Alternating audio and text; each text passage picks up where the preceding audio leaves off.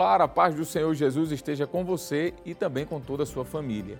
No programa Escola Bíblica Dominical de hoje, estudaremos a lição de número 12 do primeiro trimestre com o seguinte tema: A urgência do discipulado.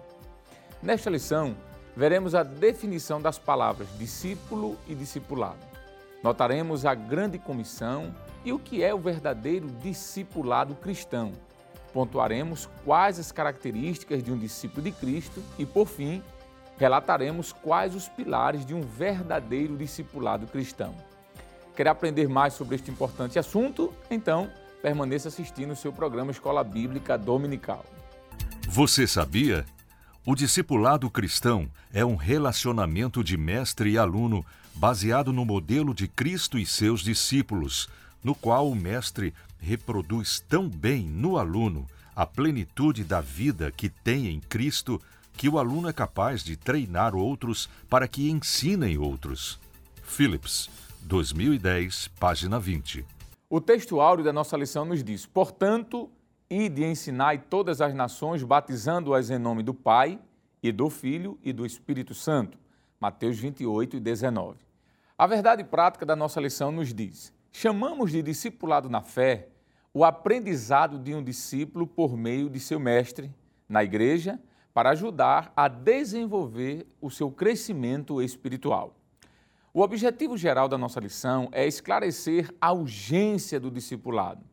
Já os objetivos específicos são três. Primeiro, conceituar o discipulado. Segundo, elencar o tripé do discipulado: palavra, comunhão e serviço.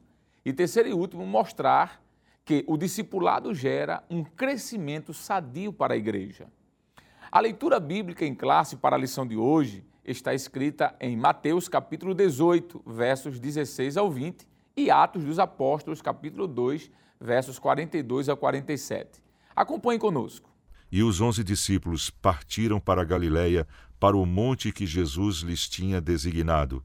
E quando o viram, o adoraram. Mas alguns duvidaram. E chegando-se Jesus, falou-lhes, dizendo: é-me dado todo o poder no céu e na terra. Portanto, ide, ensinai todas as nações, batizando-as em nome do Pai e do Filho e do Espírito Santo, ensinando-as a guardar todas as coisas que eu vos tenho mandado. E eis que eu estou convosco todos os dias até a consumação dos séculos. Amém. E perseveravam na doutrina dos apóstolos, e na comunhão, e no partir do pão, e nas orações. Em cada alma havia temor, e muitas maravilhas e sinais se faziam pelos apóstolos. Todos os que criam estavam juntos e tinham tudo em comum. Vendiam suas propriedades e fazendas e repartiam com todos, segundo cada um tinha necessidade. E perseverando unânimes todos os dias no templo, e partindo o pão em casa, comiam juntos com alegria e singeleza de coração, louvando a Deus e caindo na graça de todo o povo. E todos os dias acrescentava o Senhor à igreja aqueles que se haviam de salvar. Bem, queridos irmãos, para comentar a lição de hoje, contamos mais uma vez com a participação do presbítero Jonathan Lucena. Paz do Senhor, presbítero Lucena. A paz do Senhor, evangelista Alessandro. Amém. Contamos também mais uma vez com a participação do auxiliar e professor nosso irmão Jonas Santana. Pai do Senhor, professor Jonas. Pai do Senhor, evangelista Alessandro Barreto. Amém. Muito bem, chegamos aí à 12 lição. Já estamos caminhando já para o finalzinho desse trimestre, um trimestre muito enriquecedor. Aprendemos muito com esta lição e certamente a nossa fé e também doutrina pentecostal, ela foi fortalecida. Chegamos, companheiros, à lição de número 12 e presbítero Jonathan Lucena a, o título da nossa lição, A Urgência do Discipulado, não é? Eu penso que a palavra-chave aqui é a palavra discípulo ou discipulado, não é? Mas começando com a palavra discípulo, é interessante a gente falar alguma coisa rapidamente aqui sobre essa expressão que, no geral, da expressão discípulos do latim significa aluno ou alguém que está aprendendo, né? É um aprendiz. Discípulo é alguém que está aprendendo algo de um mestre, não é? E a palavra no Antigo, no Novo Testamento para essa expressão, a expressão mafeteis, também tem essa ideia de aprender, não é? Mas o que é que a gente pode ainda falar um pouquinho? Temos no Antigo Testamento também expressões que traz a ideia de alguém que estará aos pés do outro aprendendo. O que é que a gente pode, à luz já dessa rápida introdução, falar ainda no Antigo Testamento, no Novo Testamento, sobre a questão da pessoa do discípulo, ou seja, do aprendiz? Pois não, evangelista. É uma vez que o senhor bem definiu o que a palavra discípulo significa, embora ela seja mais usual, vamos assim dizer, aparece no Antigo Testamento, mas ela é mais usual no Novo, Isso. evidentemente. Mas como o senhor bem frisou, a ideia, não é, o princípio de aprendizado, alguém que está seguindo os passos de outro, imitando o seu comportamento, levando em consideração os seus ensinamentos, é algo que é visto desde o Antigo Testamento. Inclusive, na medida desse comentário, vai ser feita menção de algumas pessoas que eram, de forma clara, não é? é discípulos, se assim posso dizer, no Antigo Testamento. Quando nós olhamos para as páginas do Antigo Testamento, por exemplo, quando lemos em 1 Reis, capítulo 20, versículo de número 35, o professor pode estar fazendo menção desses textos. Também no segundo livro dos Reis, capítulo 2, versículo 3, versículo 5, também versículo 7 e versículo de número 15. Embora a expressão não apareça discípulo ali, mas a expressão traz a ideia de alguém que está seguindo o ensinamento de outro, que é o princípio da definição de discípulo. Em 1 Crônicas, capítulo 25, versículo de número 8, aí sim aparece não é, de forma clara o texto apresentando a pessoa que está passando por esse processo de aprendizado. E ainda Isaías, capítulo 8, versículo de número 16. No Novo Testamento, como já falei, essa palavra aparece com mais frequência. Inclusive, ela é usada para designar aqueles doze que passam a ser chamados de apóstolos, mas que passam igualmente por esse processo de discipulado. Uhum. E eles são chamados de discípulo, não é? Isso está em Mateus capítulo de número 5, o versículo 1, conforme nós encontramos num relato bíblico. Então, a palavra discípulo, basicamente, ela mostra a, a, a ideia de alguém que está sendo disciplinado, ou ensinado, não é? trabalhado no sentido de adquirir a, o molde daquela pessoa, o seu ensinamento, sua, sua forma de pensar, sua, sua forma de agir, o seu comportamento. Daí dá-se a ideia da palavra principal desse, desse hum. comentário, ou dessa lição, que é o discipulado, que é exatamente esse processo. Né? O discípulo passa por este processo discipulado para que ele possa aprender e aí sim comprovar, por meio das suas atitudes, se ele aprendeu de fato com o seu mestre. Muito bem. E já que nós citamos aqui no Novo Testamento a expressão mafetês para discípulos, né? no Antigo Testamento nós temos a expressão talmide ou talmidins, que são os discípulos, né? É, vem da expressão talmade, que talmade quer dizer aquele que aprende. Nós temos vários exemplos no Antigo Testamento de pessoas que foram disciplinadas, disciplinadas no sentido de ser ensinada, não é? Não de ser punida, porque a palavra tem sua polissemia, não é?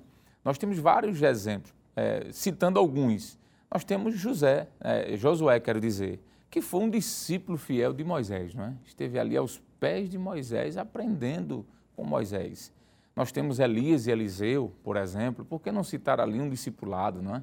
Nós temos é, as escolas de profetas, não é? inclusive Samuel fala sobre isso, que eram alunos que iriam aprender as escrituras e eram discípulos, não é? eram talmidins, eram pessoas que estavam aprendendo. Inclusive, a palavra discípulo vem de disciplina, não é? alguém que é disciplinado.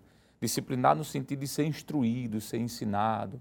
É, é, auxiliar irmão Jonas Santana, o presbítero irmão Lucena falou sobre a ideia principal de discípulo, que é alguém que está aprendendo, que está sendo instruído, por, sendo formado, a verdade é essa.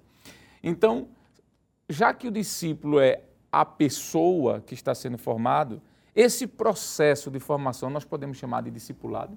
Sim, com certeza. O processo do discipulado em si já é a tarefa, na verdade, do ensino, né? para formar o caráter daquela pessoa. Que é bom que se diga que quando a pessoa se entrega para Jesus, é, se fôssemos fazer uma comparação, está chegando com uma criança espiritual. Exato. E essa criança espiritual, no bom sentido, porque desconhece, na verdade, muitas verdades cristãs ainda. A verdade principal é a verdade do Evangelho, que ela precisou de aceitar Jesus para se livrar do fogo do inferno. Isso. Mas o professor é quem vai fazer o discipulado. O que é, na verdade, esse discipulado? Esse trabalho cristão efetuado. Agora, é claro, efetuado por uma pessoa idônea, uma pessoa capacitada, que vai moldar e formar essa pessoa no caráter não do professor, mas sim no caráter de Cristo. Porque quem é o referencial do ensino? É Cristo Jesus. Uhum. Não é que o professor esteja se eximindo dessa responsabilidade, porque nós refletimos a imagem de Cristo.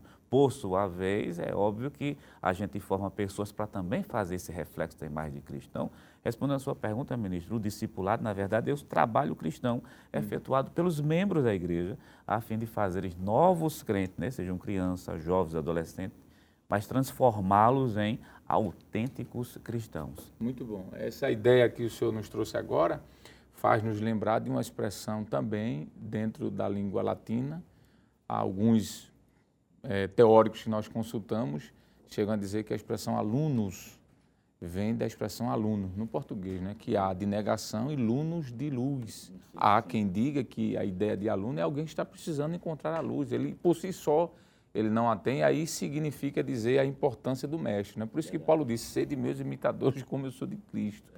É, é, presbítero Jonathan Lucena e também o auxiliar irmão Jonas, vamos dividir aqui, vamos, vou pedir para o senhor citar três ou quatro características de um discípulo de Cristo e depois eu queria que o senhor concluísse. O discípulo de Cristo tem que ter algumas características dele. O próprio texto diz: discípulo de Cristo. Alguém que é discípulo de alguém tem que ter características que o identifique. Por isso que no início da igreja primitiva, os crentes foram chamados de cristãos, não é? que era até uma expressão pejorativa na época, apontando como alguém que se parecia tanto com seu mestre, é, que cristão, a expressão cristão traz a ideia de um Cristo pequeno, não é? Então, essa expressão cristão foi dada com a intenção pejorativa mesmo, dizer, olha, eles andam igual ao mestre dele, eles falam igual, eles se vestem de forma muito parecida. Então, o nome cristão veio disso, dessa cópia, dessa característica. Então, me pontue aí, presbítero, por favor, três ou quatro características de um cristão que é discípulo de Cristo. E é assim que o senhor concluir, o auxiliar o professor Jonas também já comenta sobre outros. Pois não, evangelista. Eu, eu penso que esse, esse ponto da lição é muito importante que o professor destaque, porque é o que evidencia de fato, né, são traços ou marcas que vão caracterizar o verdadeiro, o autêntico discípulo de Cristo. Não é só dizer que é discípulo. E me permita, evangelista Alessandro, professor Jonas, é muito comum hoje, na realidade, vamos dizer, evangélica brasileira, pessoas se identificarem dizendo, eu sou discípulo de Jesus, mas não tem essas características. E uma, uma principal que a própria Bíblia aponta, quero dizer, é que o verdadeiro discípulo de Cristo, ele obviamente precisa crer, não é? Uma vez ele creu e precisa continuar crendo na doutrina de Cristo, não só no sentido da sua existência, do seu ser como divino, mas naquilo que ele ensinou e viver de acordo com esses ensinamentos. O Senhor fez referência quando pela primeira vez os discípulos foram denominados de cristãos, e eu estou com esse texto aqui aberto e queria, se o senhor permitir, Sim. Atos 11, 26, nos mostra a dinâmica não é, da realidade em que esses discípulos viviam na prática, não só haviam crido, mas continuavam crendo, conforme Atos 11, 26. Diz o seguinte: E sucedeu que todo um ano, se reuniram naquela igreja e ensinaram muita gente. Observe, um ano inteiro sendo ensinados pelos missionários que ali estavam. Obviamente, aqui estão os servos de Deus ensinando a palavra do Senhor. E ainda diz: em Antioquia foram os discípulos pela primeira vez chamados cristãos. Então, percebe-se aqui uma principal característica de tantas. O discípulo creu e continua crendo na doutrina de Cristo. Segundo, uma vez que ele creu de fato, ele passou pela experiência do novo nascimento. Isso está em João, capítulo 3, versículos de 3 a 5, naquele diálogo muito conhecido entre Jesus e Nicodemos, e fica claro ali que o verdadeiro discípulo precisa obrigatoriamente, necessariamente, passar por essa experiência do novo nascimento. E terceiro, ele renuncia a si mesmo e tomou ou toma a sua cruz, que é um, não é um ato único, não é? é algo que persiste, é algo perseverante. Isso está em Marcos capítulo 8, versículo de número 34, onde Jesus deixa claro de que para aqueles que de fato querem possuir o traço, características que marcam serem autênticos discípulos de Cristo, precisam viver uma prática de renúncia. Uma vez que o próprio Jesus fez isso, os discípulos, aqueles que lhe seguem, também devem fazer igualmente. Muito bem. É, professor Jonas, o presbítero Luciano aqui falou pelo menos três coisas que caracterizam um discípulo de Cristo. Claro, a primeira coisa é crer, não há dúvida. Não tem como ser discípulo de Cristo sem crer em sua doutrina. Segundo, ter a experiência do novo nascimento, é a regeneração, é preciso nascer de novo. E em terceiro e último, tomar a sua cruz de cada dia e seguir a Cristo, andar nos passos dele, como Pedro também disse, não é? Sigai sigando as suas pisaduras. O apóstolo usa essa expressão que é muito bonita. Sigai as pisaduras de alguém é viver como alguém viveu.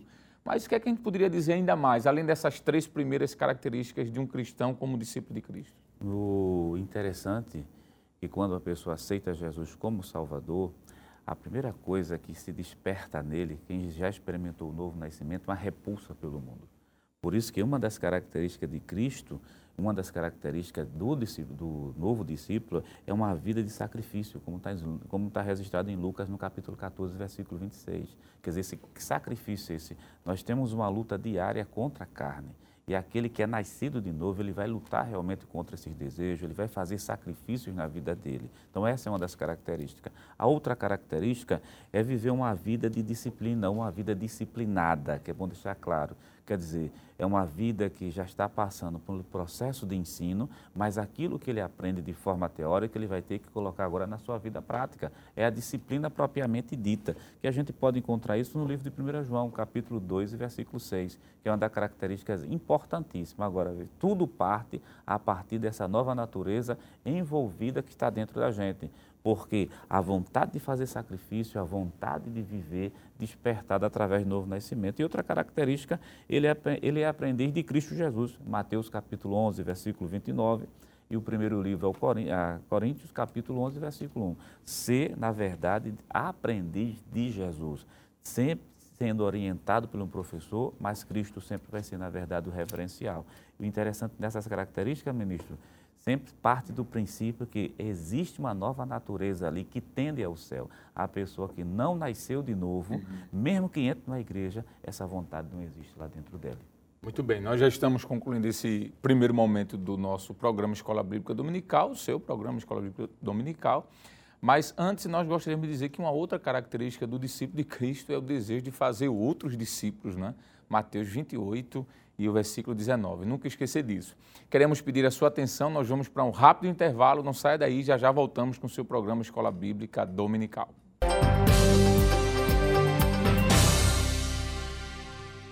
Bem, queridos irmãos, estamos de volta no seu programa Escola Bíblica Dominical, comentando a lição de número 12, que tem como título A Urgência do Discipulado. É, presbítero Jonathan Lucenas, ah, no bloco passado nós falamos um pouquinho sobre a definição das palavras discípulo e discipulado, comentamos algumas características de um verdadeiro discípulo de Cristo. E quando nós estávamos comentando, eu lembrei de exemplos na Bíblia, nós citamos aqui no Antigo Testamento alguns exemplos de discipulado, né? discípulos discipulado, como Josué aos pés de Moisés, por exemplo, Elias e Eliseu, as escolas de profeta, Podemos citar também o próprio jovem Samuel, né? foi um discípulo de Eli, estava ali aos pés de Eli, aprendendo com Eli.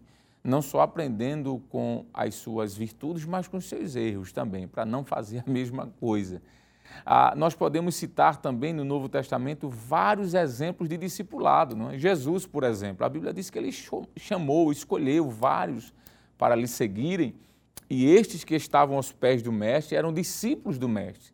Mas além de Jesus, juntamente com os apóstolos, apóstolos, como está em João, capítulo de número 2, versículo 12, bem como Mateus 5, primeiro e aí por diante, além de Jesus discipulando pessoas, nós vamos ver na Bíblia, no Novo Testamento, é, discípulos e apóstolos gerando outros discípulos. Como, por exemplo, nós temos Paulo, que estava ali aos pés de Barnabé, aprendendo com Barnabé. Por que não dizer que Paulo foi um discípulo de Cristo, mas que aprendeu com Barnabé? Podemos dizer que Paulo foi gerado como um discípulo, mas gerou outros discípulos também. Nós temos exemplo de João Marcos, que foi um discípulo de Paulo, o próprio Lucas, escritor do Evangelho de Lucas, escritor do livro de Atos dos Apóstolos, foi alguém que estava aos pés de, Marco, de Paulo, quero dizer. Nós temos outros discípulos que Paulo formou, que estão espalhados pelo Novo Testamento, como o próprio Timóteo, nós já citamos aqui Timóteo, e outros mais que ele escreve cartas para igrejas inteiras. Então, nós temos exemplos na Bíblia, presbítero Jonathan Lucena, de que, tanto no Antigo Testamento como no Novo, a função do mestre, né, de formar discípulos, e esses discípulos formarem os discípulos, acontece desde o início do livro de Gênesis até Apocalipse. Mas nós, falando um pouquinho sobre a grande comissão, porque Jesus disse, ide pregar o evangelho a toda criatura. Mas Jesus disse que não somente pregasse, mas também ensinasse, e de ensinar e fazer discípulos. A gente pode dizer que o discipulado, a prática de fazer discípulos, é um imperativo bíblico? O que é que o senhor pode comentar sobre isso? Pois não, evangelista. É, de fato, de forma bem direta, a resposta é sim. Não é? Quando nós lemos, por exemplo, Mateus capítulo 28, versículo de número 19, o texto é claro. Portanto, ide, ensinai todas as nações, batizando-as em nome do Pai e do Filho e do Espírito Santo. Percebe-se que, assim como foi tratado na lição anterior, que tratava sobre o compromisso, não é? ou compromissados com a evangelização, da mesma forma, o, a prática do discipulado não é algo opcional para a igreja, vamos assim dizer. É um mandamento, é uma ordem expressa, é algo imperativo. De modo que nós encontramos, portanto, entre as frases últimas é, de Jesus, mostrando a necessidade da igreja uhum. é, fazer com que esse discipulado seja algo constante. Inclusive, a evangelização é um ato, não é? como nós já vimos na lição passada também. Já o discipulado, que seria essa integração do novo crente, é um processo contínuo. Daí a urgência. Por isso que a, a, o tema da lição 12 é exatamente esse, não é? A urgência do discipulado. E quando nós falamos do discipulado, evangelista Alessandro, professor Jonas, nós estamos fazendo, falando menção, ou fazendo menção, quero dizer, de algo constante, é? para que se alcance os seus resultados. Não é um ato único, mas é algo processual, como nós já vimos. Inclusive, nós encontramos Paulo, por exemplo, trazendo em Colossenses capítulo 1, versículo 28 e versículo de número 29, mostrando que a maturidade espiritual desses novos crentes só pode ser alcançado de forma progressiva, na medida em que a igreja segue e arrisca essa determinação. Em Colossenses capítulo 1, versículo 28 e 29, diz o seguinte: A quem anunciamos, admoestando a todo homem e ensinando a todo homem, veja aqui o discipulado, em toda a sabedoria, para que apresentemos todo homem perfeito, no caso aqui maduro, não é, em estado de amadurecimento, em Jesus Cristo. E para isto também trabalho. Veja que aqui fala de implica esforço, dedicação. Isso, a expressão está fazendo menção disso. Ele diz o seguinte: combatendo segundo a sua eficácia que opera em mim poderosamente. Então, está aqui a prática do discipulado como algo é, uma ordem expressa e Paulo obedecendo. De modo que isso estava tão arraigado a, a, ao ministério de Paulo que ele disse que ele trabalhava. Isso fala de dedicação, isso fala de alguém que coloca como prioridade. E ele diz combatendo, porque existem as dificuldades. Inclusive, nesse processo de discipulado, nós precisamos entender de que isso demanda oração, não é? Por parte daquele que está discipulando. Isso decorre também fazer com que haja uma paciência, não é? Alguns desenvolvem mais rápido do que outros. Isso está em Hebreus capítulo 5, versículos 12 a 14, que mostram pessoas com certo grau de imaturidade. Eram crentes, haviam entendido a mensagem inicial da salvação, mas que não haviam crescido nesse processo de discipulado. E precisa ter uma paciência. Inclusive, o próprio Paulo, da mesma forma como ele era incisivo né, em tratar, por exemplo, de condutas erradas quando escreve primeiro aos Coríntios, é o mesmo Paulo que demonstra esse, esse senso, esse tato dentro dessa questão do discipulado, em que ele, em Gálatas capítulo 4, versículo 18, 19, ele diz o seguinte: É bom ser zeloso, mas sempre do bem, e não somente quando estou presente convosco. Ele está fazendo menção da necessidade, na sua ausência, aqueles que haviam aprendido com ele vivessem na prática do que ele havia ensinado. E ele diz no versículo 19: Veja a, a linguagem que Paulo usa: Meus filhinhos, por quem de novo sinto as dores de parto, até que Cristo seja formado em vós. Veja que aqui Paulo está demonstrando essa paciência.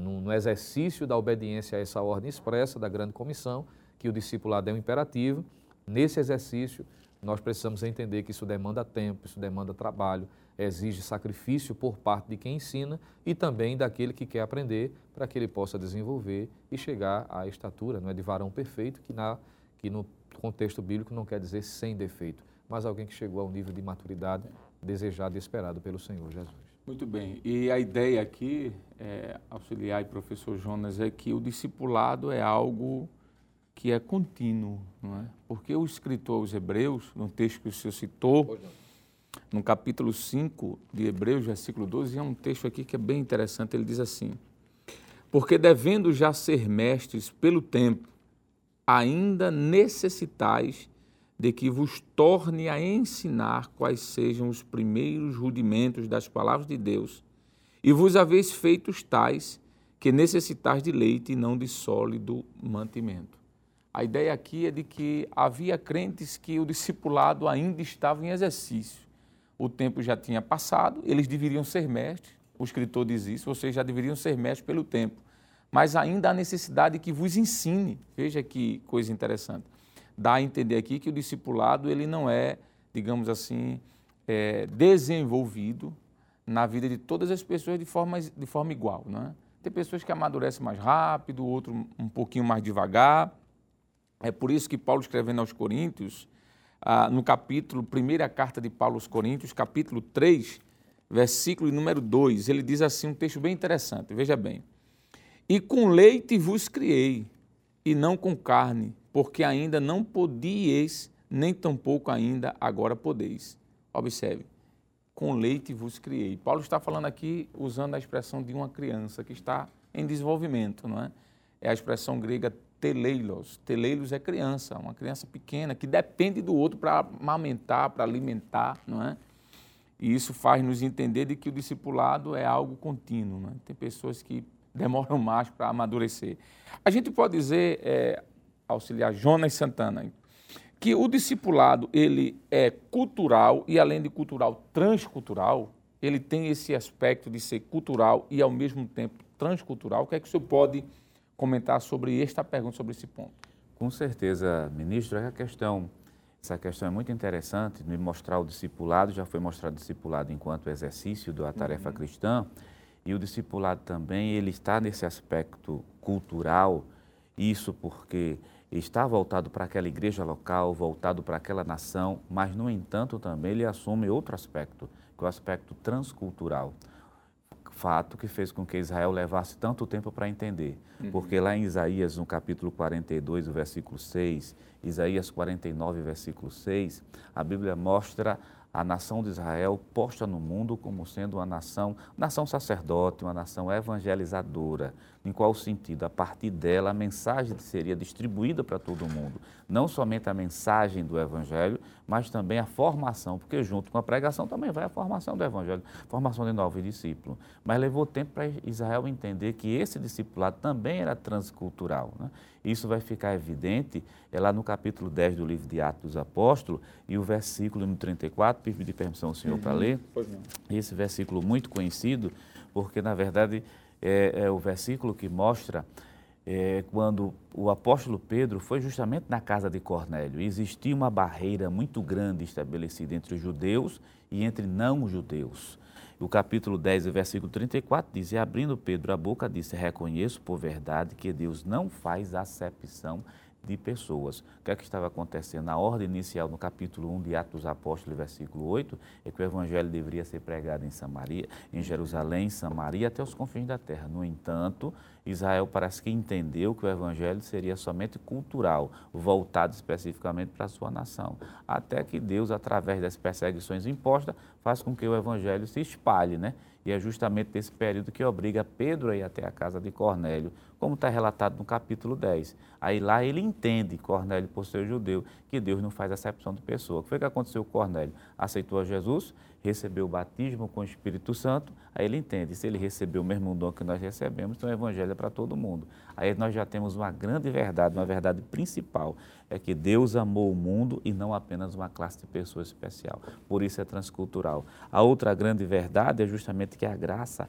alcança tanto ao judeu, como também vai alcançar aos gentios. E por último, a salvação ela é extensiva, ela não está limitada a um grupo de pessoas, ela é extensiva no sentido que ela abrange todo mundo. Então, o discipulado também é nesse aspecto que vai alcançar todo mundo também, desde que seja crente em Cristo Jesus. Muito bem. Agora, é, presbítero Lucena, foi dito aqui que o discipulado tem essa característica, essa multiforme característica de ser cultural e transcultural.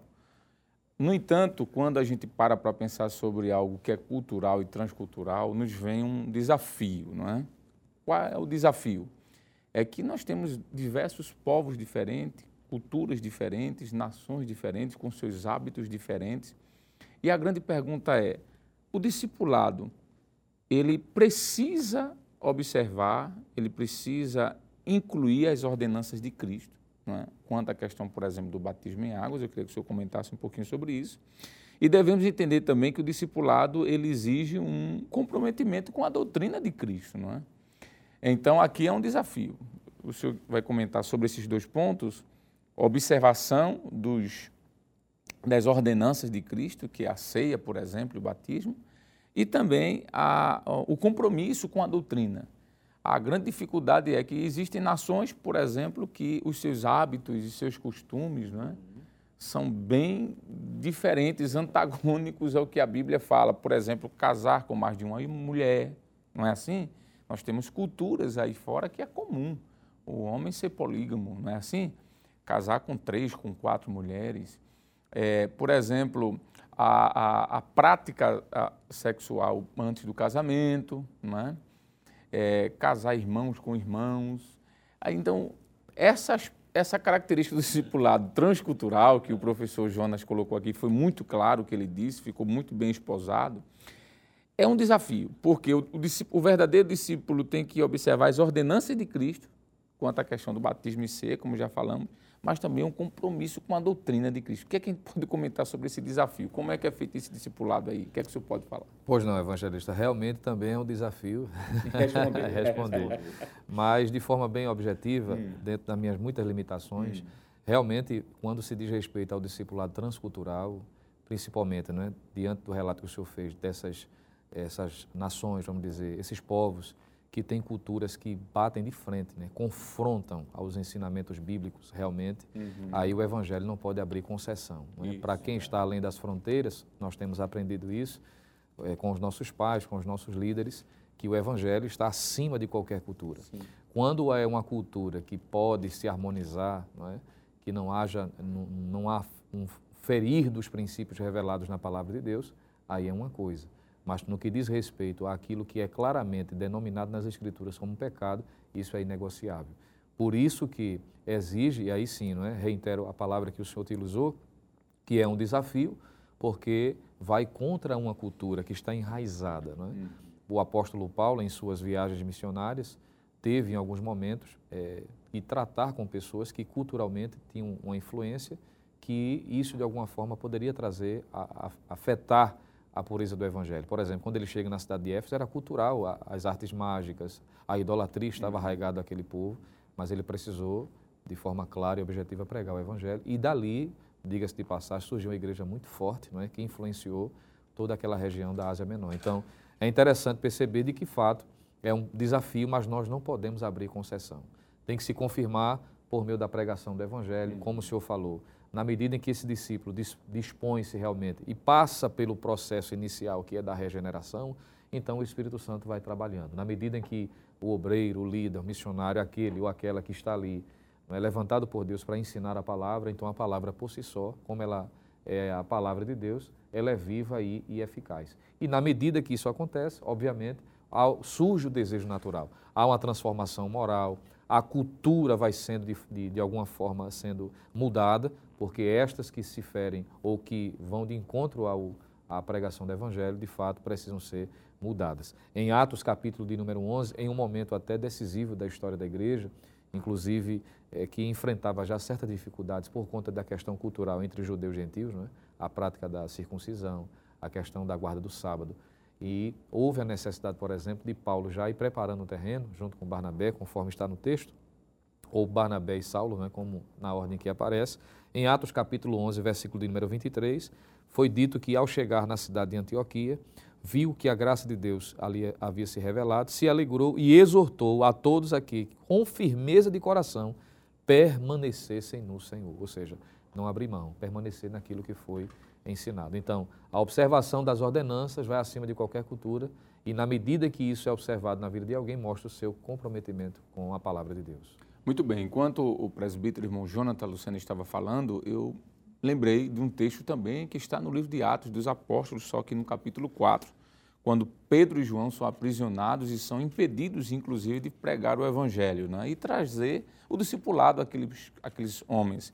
Ah, no versículo de número 17 diz: Mas para que não se divulgue mais entre o povo, ameacemos-nos rigorosamente para que não falem mais nesse nome a homem algum. Versículo número 18. Veja que coisa interessante. O versículo 18 é forte, ele diz assim: E chamando-os, disseram-lhes que absolutamente não falassem, ou seja, não pregassem, nem ensinassem, discipulado, não é? Falar é pregar, e ensinar aqui é discipulado, em nome de Jesus. Veja que eles foram impedidos de pregarem o evangelho e de ensinarem. Versículo 19: Respondendo, porém, Pedro e João lhes disseram: Julgai vós se é justo diante de Deus ouvir-vos antes vós do que a Deus. Versículo 20: Porque não podemos deixar de falar do que temos visto e ouvido. Então aqui é um confronto, não é? A cultura judaica estava empolgada para impedir que o discipulado fosse exercido. E Pedro disse: Olha, importa obedecer a Deus do que aos homens. Nós temos que evangelizar, nós temos que pregar, claro, respeitando as doutrinas, quer dizer, os costumes de cada um, mas sem deixar de dizer a verdade. O senhor citou Atos 11, eu lembrei de Atos 15. Lembra quando houve um choque de cultura? Os judeus querendo dizer que para ser salvo era preciso ensinar, discipular as pessoas, que era preciso guardar os preceitos da lei. Aí os apóstolos disseram: não, peraí, isso aí não procede. Então, é mais ou menos por aí. É uma pergunta bem difícil, eu sei que o senhor ficou aí, uma situação bem mas eu sei que o senhor tem condições de responder como assim fez. Muito bem, nós vamos para um rápido intervalo e já já voltamos no terceiro e último bloco do seu programa Escola Bíblica Dominical. Não saia daí.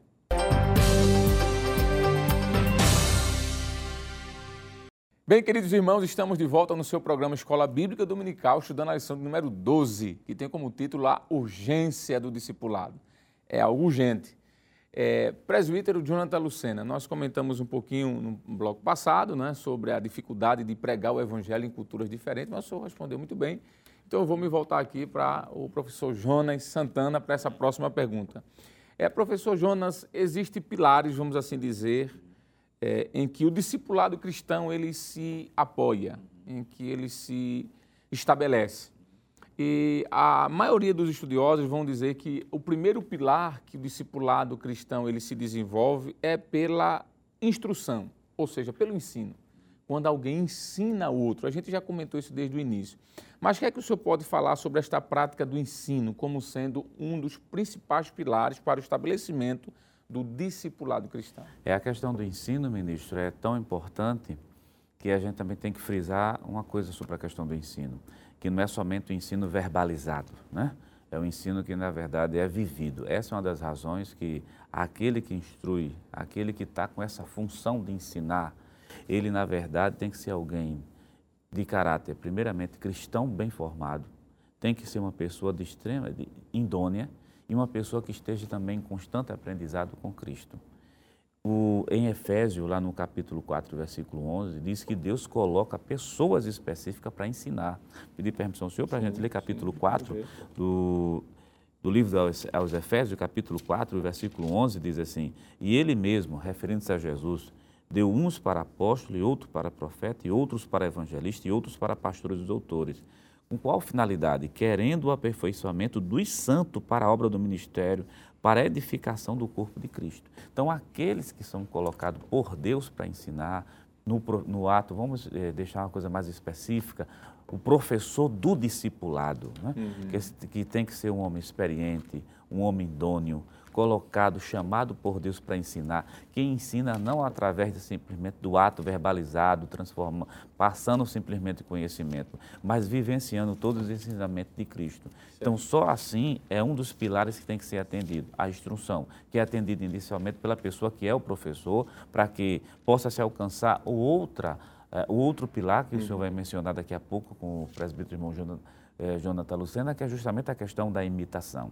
E lembrando que essa pessoa que é colocada para ensinar, ela está ali com a finalidade de é, aperfeiçoar os santos em Cristo Jesus. Uhum. Para isso a gente leu Efésios capítulo 4, do versículo 11 até, na verdade, o versículo 14. Nós temos outros textos bíblicos, como 1 Tessalonicenses capítulo 4, versículo 8, 1 Timóteo capítulo 1 e o versículo 18, que mostra a importância da instrução, não somente pela fala, mas também pelo ato de vida, pelo molde de vida que a pessoa tem. Muito bem. Então, primeiro pilar, presbítero Lucena, o professor Jonas já mostrou de forma muito prática, é o ensino, não é? Devemos entender de que foi dada a responsabilidade de ensinar. E o professor Jonas eh, mencionou aqui especificamente aquele que é separado para instruir como um professor, um mestre do discipulado, é? de forma muito clara. Devemos entender de que essas pessoas é dada uma responsabilidade muito grande, porque a Bíblia diz que aqueles que Deus chamou para ensinar outros, o requerimento vai ser maior, o juízo vai ser maior, Deus vai cobrar com mais rigor, inclusive o texto diz isso, não é? Nós podemos dizer que, em segundo lugar, o pilar, vamos assim dizer, de número dois para o discipulado é a imitação. Não é? Há um provérbio que diz que as palavras influenciam, mas o exemplo arrastam as pessoas. Não é? A imitação, presbítero Lucena, é algo que é muito forte. Não é? E eu queria que o senhor comentasse sobre isso. O discipulado através do ensino, mas também através da imitação. Alguém olhar para alguém e dizer, eu vou imitar essa pessoa, ser igual a ele. Mas eu queria citar só um versículo que está em João 13, e versículo número 15, quando o próprio Jesus, falando sobre a prática do discipulado, ele disse isso. E eu queria ler esse texto, João, Evangelho de João, capítulo 13, versículo 15. Diz assim: Palavra de Deus. Porque eu vos dei o exemplo. Veja que Jesus está falando de algo que tem que ser copiado, não é? Porque eu vos dei o exemplo, para que, como eu vos fiz, façais vós também. Olha a prática do discipulado através do ensino, mas também através da imitação. O senhor poderia citar outros textos que mostram de forma clara de que o discipulado é feito através desta observação, olhar para onde o mestre foi, pisar onde o mestre pisou? Pois não, evangelista. É essa metodologia, não é? essa forma prática de Jesus ensinar, dando exemplo, é algo que vai influenciar não só aqueles que vivenciaram com ele em seus dias, mas as gerações futuras e até mesmo outros que não tiveram a experiência de fisicamente né, andar com o Senhor Jesus, mas baseado nos seus ensinos, viveram como ele viveu. Nós podemos voltar novamente àquele texto de Atos 11, quando em Antioquia os discípulos pela primeira vez foram chamados de cristãos. E por que cristãos? É? Porque eles viviam de forma tão semelhante, tão parecida com Cristo, que eles foram chamados de cristãos. Quando nós lemos, por exemplo, a primeira carta de Paulo aos Coríntios, capítulo de número 11, versículo 1, Paulo levou tão isso a sério que, uma vez que ele imitava a Cristo, ele poderia com ousadia dizer: Sede meus imitadores, como também eu sou de Cristo. Veja que ele está já ensinando uma outra geração, né, para que siga, para que imite ele como ele imita a Cristo. Nós encontramos o escritor anônimo aos Hebreus, capítulo de número 13, versículo de número 7, a um grupo de judeus cristãos que estavam sendo tentados não é, a titubear, a cochear entre dois pensamentos no que diz respeito à sua fé, e ele vai reiterar, por exemplo, fazendo menção a exemplos que foram deixados no passado, para que estes novos crentes ou esses crentes atuais vivessem imitando a fé daqueles. Em Hebreus 13, 7, nós encontramos o texto dizendo o seguinte: Lembrai-vos dos vossos guias, olha aí, dos vossos uhum. mestres, daqueles que lhes que ensinaram, né? os quais vos pregaram a palavra de Deus, e considerando atentamente o fim da sua vida, imitai a fé que uhum. tiveram. Veja aí a prática da imitação também sendo reiterada pelo escritor aos Hebreus. Em Filipenses 4 e 9, Paulo diz: o que também aprendestes e recebestes e ouvistes e vistes em mim, isso praticai, e o Deus da paz será convosco. E só lembrando que Paulo, quando escreve e diz isso, ele está preso, né? E ele está dizendo, mas naquilo que vocês aprenderam de mim, observem, vivam de acordo com o que aprenderam no, período que estive com vocês e estou ensinando também à distância. Ele diz, isso também praticai a Timóteo, na sua segunda carta, a Timóteo, capítulo 3, versículo 10, Paulo diz àquele jovem obreiro: Tu, porém, tens seguido de perto o meu ensino, procedimento, propósito, fé, longanimidade, amor, perseverança. E em terceira de João, no versículo de número 11, o apóstolo João, ele diz: Amado, não imiteis o que é mal, senão o que é bom. Então, nessa mesma linha e podemos usar mais uma vez a expressão que Pedro usou na sua primeira epístola, no capítulo 2, não é? quando ele disse que devíamos seguir as pisadas do Senhor Jesus, está aqui um ensino claro de que o bom aprendiz, o bom aluno, ele imita é? pela prática da observação. E isso é comum, como já foi reiterado pelos senhores, a comparação entre o crescimento de uma criança não é? física e relação ao crescimento espiritual, quem é pai tem essa experiência, não é? De seus filhos, por exemplo, imitar comportamento, conduta, às vezes até a forma de falar, exatamente por causa da vivência. A vivência leva à imitação. Muito bem. E essa prática de formar discípulos é algo tão maravilhoso que existe um texto no livro de Daniel, capítulo número 12, e o versículo de número 3, que traz uma certa indicação da prática do ensino, se assim podemos dizer, e dos resultados que esse ensino promoverá na vida. Eu falo promoverá no sentido futuro, de quem ensina, não é? Vejam bem, capítulo 12, versículo 3 diz assim: Os que forem sábios, há uma versão que diz assim: os que forem mestres, ou seja, aqueles que ensinam, não é? Pois resplandecerão como o fulgor do firmamento. E os que a muitos ensinam, olha a palavra ensinar, a justiça, como as estrelas sempre eternamente brilharão.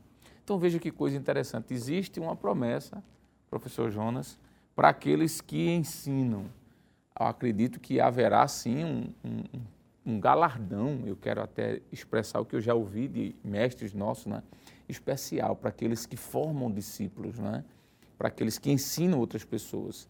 E eu posso dizer que a prática do ensino, o terceiro pilar, além da instrução, ou seja, do ensino em si, além da imitação. Paulo diz: sede mesmo imitadores, como eu sou de Cristo. É muito bonita essa frase.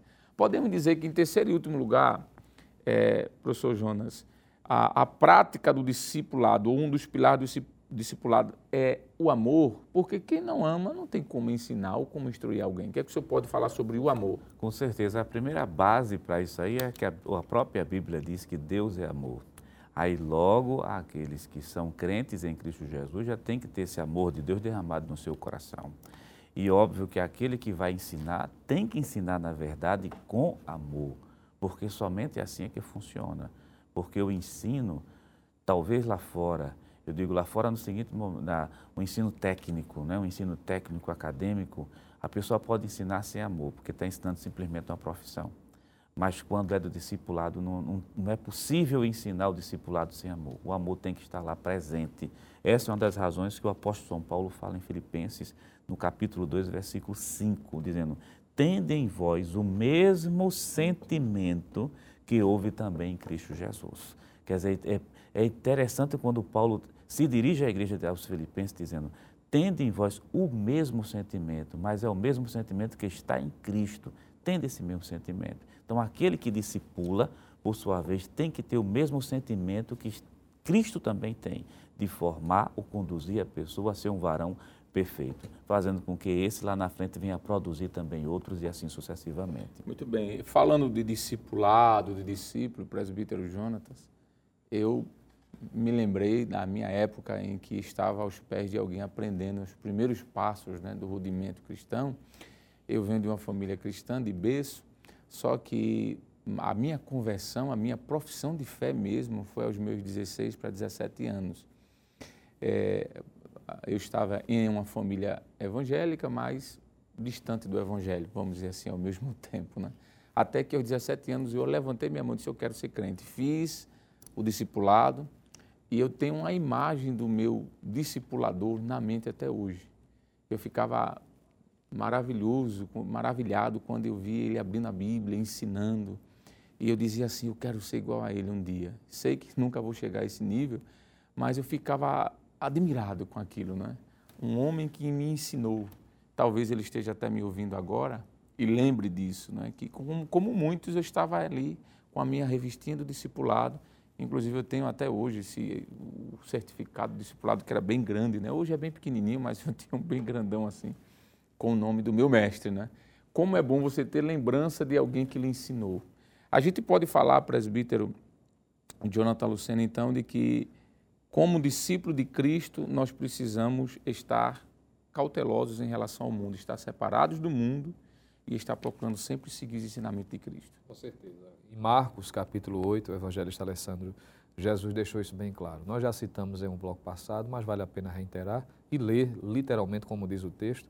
Em Marcos, capítulo 8, versículo 34 em diante, nós encontramos o texto dizendo o seguinte: E chamando assim a multidão com seus discípulos, disse-lhes: Se alguém quiser vir após mim, negue-se a si mesmo e tome a sua cruz e siga-me. E no versículo 35 é reiterado o seguinte: Porque qualquer que quiser salvar a sua vida, perdê-la-á. Mas qualquer que perder a sua vida por amor de mim e do Evangelho, esse a salvará. Então, o verdadeiro discípulo precisa sim estar sensível né? a se separar da corrupção do mundo, viver no mundo no sentido de estar nele, mas não estar associado às suas práticas, vivendo de acordo com a palavra de Deus. Professor auxiliar Jonas Santana, é, nós já estamos terminando a nossa lição, mas eu gostaria que o senhor deixasse uma palavra que sintetizasse, que resumisse aquilo que nós falamos hoje sobre a prática do discipulado, a urgência do discipulado. O que é que o senhor poderia deixar para os nossos telespectadores os professores como um resumo, bem rapidinho, do que a gente viu hoje? A necessidade do discipulado, ela se torna urgente porque a gente precisa formar pessoas e essa formação não é de acordo com o meu caráter, é de acordo com o caráter de Cristo. Então, por isso que se torna necessidade. Quando o discípulo, o discípulo ele é bem formado dentro dos ensinamentos de Cristo, nós temos cristãos que vão crescer, tendendo, é claro, não à perfeição absoluta, é óbvio, né? Mas sendo pessoas que vão dar frutos dentro da sociedade, frutos dentro da igreja, que vai multiplicar outras pessoas também. E ao professor, aquele que Deus chamou aí existe uma grande responsabilidade em cima de você. É fazer com que essa pessoa seja encaminhada a ser varão perfeito. Muito bem. Presbítero Jonathan? Eu acredito, evangelista, que uma vez que essa lição mostra né, o quanto nós, como discípulos de Cristo e eternos aprendizes, né, precisamos dar satisfação àquele que nos ensina. Né? Eu poderia usar aquele texto, claro que ali o contexto é diferente, mas o princípio, Isaías 53, versículo de número 11, o trabalho de sua alma ele verá e ficará satisfeito. Como é agradável para um professor, para um discipulador, ver o discípulo aprendendo e dando frutos para a glória de Deus. Muito bem. Bem, queridos irmãos, aprendemos que Deus tem interesse no bem-estar social e espiritual do ser humano. Isso vale para a igreja e para a sociedade de modo geral.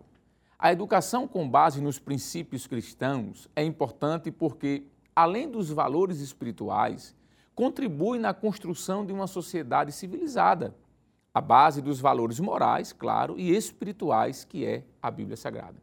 Pense nisso. Chegamos ao final de mais um programa. Hoje estudamos a 12 lição com o seguinte tema: a urgência do discipulado. Na próxima semana, estudaremos a 13 lição, que é a última desse trimestre, que tem por título Voltados os olhos para a bendita esperança. Obrigado por sua honrosa audiência e até o próximo programa, se Deus quiser e que a graça do nosso Senhor e Salvador Jesus Cristo, o grande amor de Deus, o nosso eterno Pai, a comunhão e as divinas consolações do Espírito Santo esteja com você e com sua família, em nome de Jesus. Amém e amém.